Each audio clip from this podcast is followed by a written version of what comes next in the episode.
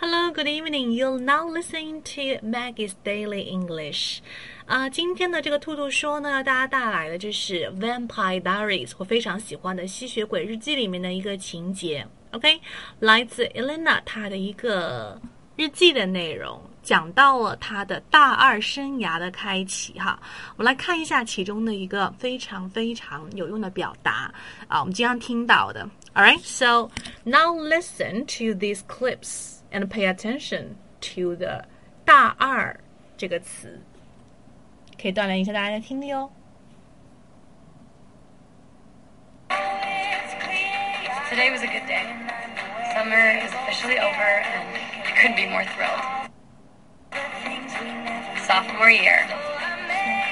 I guess this is the year you're supposed to pick a major and start carving out your path in life. So that's what I did. You're looking at the future Dr. Elena Gilbert. So. OK，我们来看到就是哎，Elena 她的一个自白是说，Today was a good day. Summer is officially over. 这个 official 就是说，嗯，正式的，对不对啊？And I couldn't be more thrilled. 我真的不能再兴奋了，就是说我真的非常非常的兴奋。 Sophomore year，大二学年开始了。这边注意一下，大二叫做什么？Sophomore，Sophomore，OK？Sophomore，它重音是在前面的哦。比如说你是大二学生，你可以说 I am a sophomore student。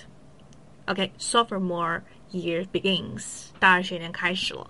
那这里我要讲到的一个就是呃，I couldn't be more thrilled。I couldn't be more thrilled 这个用法，我们经常会看到一个表达是说我完全同意的，叫做 I couldn't agree more。I couldn't agree more，就是说我非常非常的同意嘛。就说这个情态动词的否定，再加上一个比较级呢，就表示是肯定的意思。